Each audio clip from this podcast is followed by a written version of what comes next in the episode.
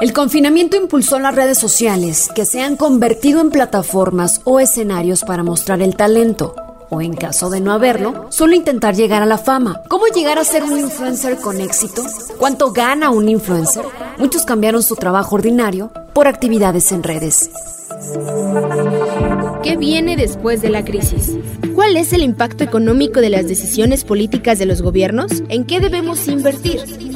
Mercado efectivo, el rumbo de la recuperación. Con Lucero Álvarez. Platico con Gerardo Nuño, mejor conocido como Rojo, director creativo y creador de contenido digital. Rojo, ¿cómo estás? Qué gusto platicar contigo. Hola Lucero, muy bien. Estoy muy contento de que me hayas invitado. Ya sabes que yo siempre estoy siguiendo los pasos de, de todos ustedes y pues aquí feliz platicando y pues nada, suéltalo. bueno, Rojo eh, es un amigo, en lo personal eh, y profesional lo admiro muchísimo. Me autoriza a contar un poco de su historia y de cómo llegó a las redes sociales, que por cierto lo hizo con gran éxito porque no todos llegamos a redes sociales con éxito. Rojo en algún momento perdió su empleo, se vino la pandemia, se complicó más la búsqueda de trabajo y bueno, es cuando se abre una gran oportunidad de ingreso también eh, en las redes sociales. Ahora puede combinar su talento y gusto al hacer sincronía de labios, que se llama lip sync, esta técnica, no sé si es técnica, pero sí lo dijo bien, con sus actividades y formación profesional. ¿Cómo fue? Cuéntanos. Pues justo tal cual lo dices, Lucero. Mira, yo tenía un trabajo como todos, estaba eh, como líder creativo en una, en una compañía, en una empresa que tiene como la, la parte creativa y la parte de producción y todo in-house. Y pues llegó la pandemia, me tocó, aparte, ¿sabes qué fue lo más chistoso? Esto es dato curioso y pocos lo saben. A mí cuando me corre un señor, este señor, este, me, me corre con, o me despide, o no sé cómo decirlo, pero bueno, la verdad es que me corrió. Eh, con el pretexto, o como con la excusa, o con el speech, o como con lo quieras llamar, de que yo no era un creativo digital nativo, ¿sabes? O sea, ¿por qué? Porque solamente hacían televisión ahí, como que hacían como todas las campañas de televisión y todo. Entonces, ese fue como su, ese fue como su, su, su pretexto, ¿sabes? Y, justo te digo, pues pierdo el trabajo, empiezo a, empieza la pandemia y me encuentro en mi casa sin poder salir porque pues estábamos todos en cuarentena, no sabíamos hasta cuándo. Y mientras tanto yo buscaba yo buscaba trabajo, o sea, yo me metía a LinkedIn y me metía a todas las este, plataformas para buscar trabajo, pero en las tardes pues o sea, tampoco es que todo el día podía, no iba a buscar ocho horas, o sea, hacía mis cosas, hacía la comida, ya limpiaba, o sea, no sabía ya qué hacer porque estaba en mi casa encerrado. Y me empecé a grabar. Y empecé a grabarme haciendo los videos. Me compré un aro de luz como a los dos meses, pero la verdad es que nunca lo hice pensando en que, pues, iba yo a, que me iba a funcionar, ¿sabes? Claro que es el sueño de todos, que prender el celular, bajar la aplicación y pues que funcione, pero yo no lo hice como con esa intención. ese no era mi objetivo. Dije, pues si pasa, pasará, y si no, pues ni modo, me estoy divirtiendo porque pues yo tenía que gastar mi tiempo y mi energía del día en algo. Y tu locura y estrés en el confinamiento te llevaron a la fama. Sí, o sea, básicamente sí.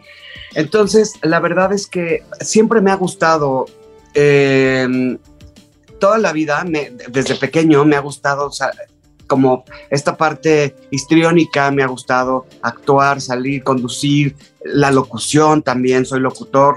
Y la verdad es que todo esto toda la vida me ha gustado y solo que pues yo me dediqué a la creatividad. De hecho, cuando yo veía, mis campañas en, la televisión era o, en, o, en el radio o lo que sea, era como verme a mí, ¿sabes? O sea, entonces esta parte siempre la he tenido, siempre me ha gustado, no me costó nada de trabajo ponerme a grabar, o sea, grabarme y yo lo hacía y lo hacía para mis amigos, lo subía a mis redes, pero, o sea, no era como mi contenido principal hasta que empezó a hacerse mi contenido principal. Se dice que cuantos más seguidores tiene un influencer, pues más gana. Te pregunto, ¿a partir de cuántos seguidores son muchos? ¿O, o en qué se basa el trabajo de un influencer para obtener más ingresos? Mira, yo creo que es falso lo de los seguidores, porque no te sirve de nada. A mí no me serviría de nada tener 200 mil seguidores si en mi cuenta tengo 40 comentarios y 83 likes, ¿sabes? O sea, yo necesito, es una suma de todo el engagement. Entonces, yo necesito que mis seguidores, la cantidad que yo tenga, ya sean de mil, dos mil, diez mil, un millón, dos millones, los que sea, la mayoría interactúe con mi contenido, compartiéndolo, eh, comentando, obviamente dando like y guardando el video, en este caso, en mi caso que son videos, y todas estas acciones eh, entran como en una sumatoria y se dividen entre el número, es una cosa rarísima, y se dividen entre el número de, de, seguidores y entonces arroja un número, ¿no? Y ese número es el que las marcas ven, es tu alcance, me explico, o sea, es esta interacción que tiene la gente, es tu alcance, es, es todo contigo como creador de contenido, y entonces yo podría tener, te digo, ahorita tengo 91 mil, me explico, el engagement no me lo sé, pero por ejemplo, mis, mis posteos tienen, eh, pues hay uno que tiene 52 mil likes. Si me explicó, 53 mil likes es básicamente más de la mitad de la gente que me sigue. Eh, pero, pero mi media está entre los 5 y los 10 mil likes. Entonces es una muy buena cantidad ¿no? Hay gente que tiene, yo he visto a gente que tiene, está verificada, tiene 205 mil seguidores y te metes y tiene 83 likes. Entonces ahí te das cuenta que o compró seguidores justo con esta idea falsa de, uy, entre más seguidores mejor, o si tengo más seguidores me, me verifican la cuenta. Eso es falso también. ¿Cómo ves? Oye, pues está cañón porque e, ese es el principal estrés de la mayoría de los influencers, ¿no? Tener más seguidores que, que el otro. Eh, te pregunto, ¿es justo que el ingreso o las oportunidades de trabajo fuera de las redes sociales vayan de la mano con el número de seguidores? Porque hay muchas empresas todavía que se basan en esto para contratarlos. Sí, hay muchas que se, pero bueno, al menos con las que yo he trabajado, me piden números, los números completos, ¿eh? O sea, la verdad es que no, no he trabajado con una que solo me diga, ah, es que tiene poquitos seguidores. Claro, yo tengo poquitos, volteas a ver a Luisito Comunica o a, o a, Juan Pazurita o a muchos más. O sea, yo, Paco de Miguel, me explico, y me parecen muy buenos, todos ellos me parecen muy buenos. Y ellos tienen un engagement muy alto para la cantidad de seguidores que tienen. También, si tus seguidores, mientras más subes de seguidores, tu engagement va a ir bajando porque también la misma plataforma te limita, si no, cada quien se volvería un monstruo, si de por sí hay unos que dices, órale, o sea, no, o sea, Paco de Miguel, por ejemplo, me parece espectacular todo lo que ha hecho y me parece muy bien cómo ha manejado y tiene un engagement súper alto y tiene muchos seguidores, o sea, lo tiene todo, ¿me explico? Pero no nada más es basarse en los seguidores y ya las marcas lo empiezan a, a, a saber. A mí me piden los números de alcances que tuvieron los posteos que yo hice de cada una de las marcas. Y a veces hasta me los piden en video como para que no estuvieran truqueados, ¿sabes? Entonces, eh, yo se los mando, yo siempre, aunque sea foto, yo se los mando pues los reales, yo no truqueo nada ni nada, no he comprado, nunca he comprado seguidores. Y de hecho, por ejemplo, hay mucha gente de televisión que cuando te empieza a seguir no interactúa tanto con las redes. Entonces, también eso a veces puede bajar el engagement, no, digo que siempre, pero eso también puede bajar el engagement, ¿no? O sea, por ejemplo, mi mamá me, me ve, mi mamá, pero no me comenta o no me esto, o cosas así. Entonces ella no es un seguidor que me dé, es un ejemplo, ¿eh? porque la verdad es que todo me comenta, pero no sería un seguidor que me, o una seguidora más bien, que me dé el, lo que yo necesito, ¿sabes? Pero bueno, mi, mi, contenido está para todos, el que lo vea, aunque no comenten, yo quiero que la gente se ría. Claro, por un lado está, está la calidad de, de contenido contra la cantidad de, de, seguidores, pero si nos vamos al otro lado, ¿qué pasa con quien no tiene talento? ¿Qué opinas del talento? ¿Es indispensable para ser influencer? Mira, yo creo, ah, solo para cerrar una cosa, el engagement y todo, eh, perdón, el engagement y todo, también con base en eso, eh, las marcas o tú te puedes vender, o sea, obviamente yo no voy a cobrar lo mismo que Paco de Miguel o Paco de Miguel que otro, y así, o sea, que otro que esté como más ah, elevado. Y yo doy ejemplos y una disculpa por usar los ejemplos de ellos, ¿verdad? Una disculpa con ellos, pues, pero este, yo voy a cobrar una tarifa que eventualmente pues va a ir subiendo, otro va a cobrar más y así, pero todo depende no, no de los seguidores, sino como de todos los números juntos. Y con, con respecto a lo del talento, mira, yo no sé si, yo no sé si sea talento lo que cada quien necesite, pero puede ser también que las ganas de hacer las cosas, la forma de hacer las cosas también, eh, y el mensaje que lleves. O sea, yo creo que debe de ser muy claro el que tener un mensaje.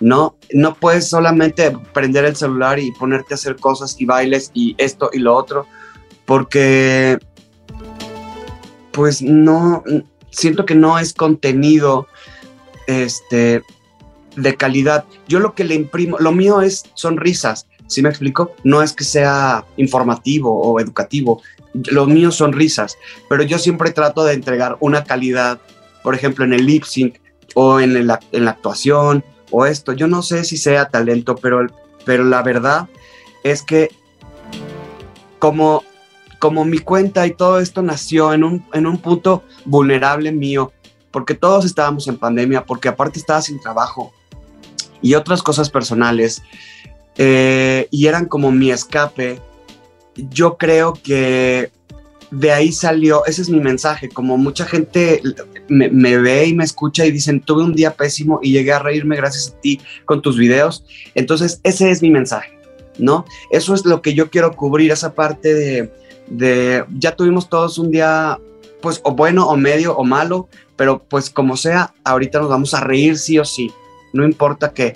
Y esa es como mi bandera, ¿no? Eh, pero definitivamente la gente que lo quiera hacer tiene que saber ser distinto a alguien más. Puedes comunicar lo mismo, pero trata de hacerlo, o sea, de una manera diferente para poderle llegar a la gente, de tener un mensaje, un objetivo, un concepto, ¿no? O sea, que seas auténtico también. Por último, las redes sociales eh, pues se han convertido en una gran plataforma de expresión y, de fama también para muchos. ¿Suplen ya a los medios tradicionales? ¿Qué le piden a los medios tradicionales?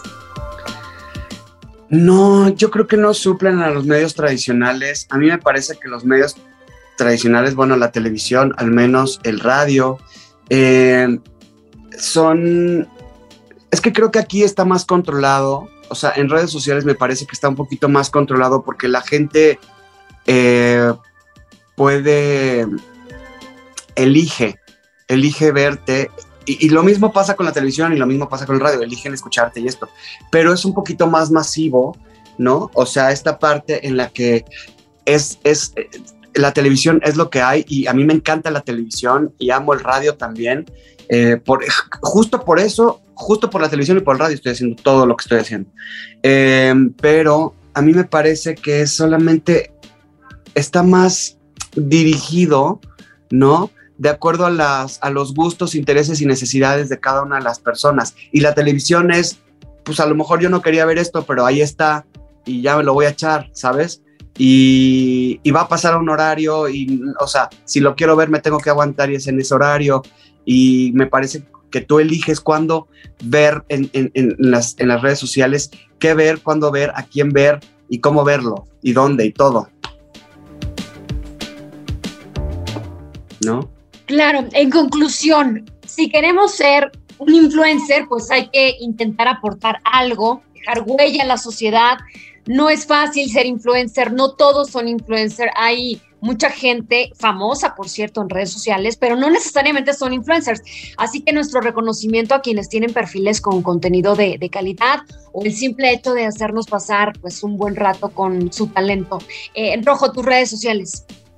Muchísimas gracias. Sí, eh, en Instagram estoy como arroba rockstar-tv y en TikTok, Twitter, eh, estoy como arroba rockstar, nada más, para que pues se vayan a reír un rato, me comenten, me digan, y, la verdad es que yo también me divierto con los comentarios que me ponen. pues antes de, despedirnos, te comento, soy tu fan, te veo diario y me encanta irme a dormir con, un video tuyo, como que se me olvidan todos Los, problemas o la pesadez del día, así que recomendamos totalmente tu cuenta. Te mando un abrazo, gracias. Un beso, un abrazo y pues muchísimas gracias a todo el equipo y, y pues acá andamos, váyanse a reír un rato o todo el día si quieren.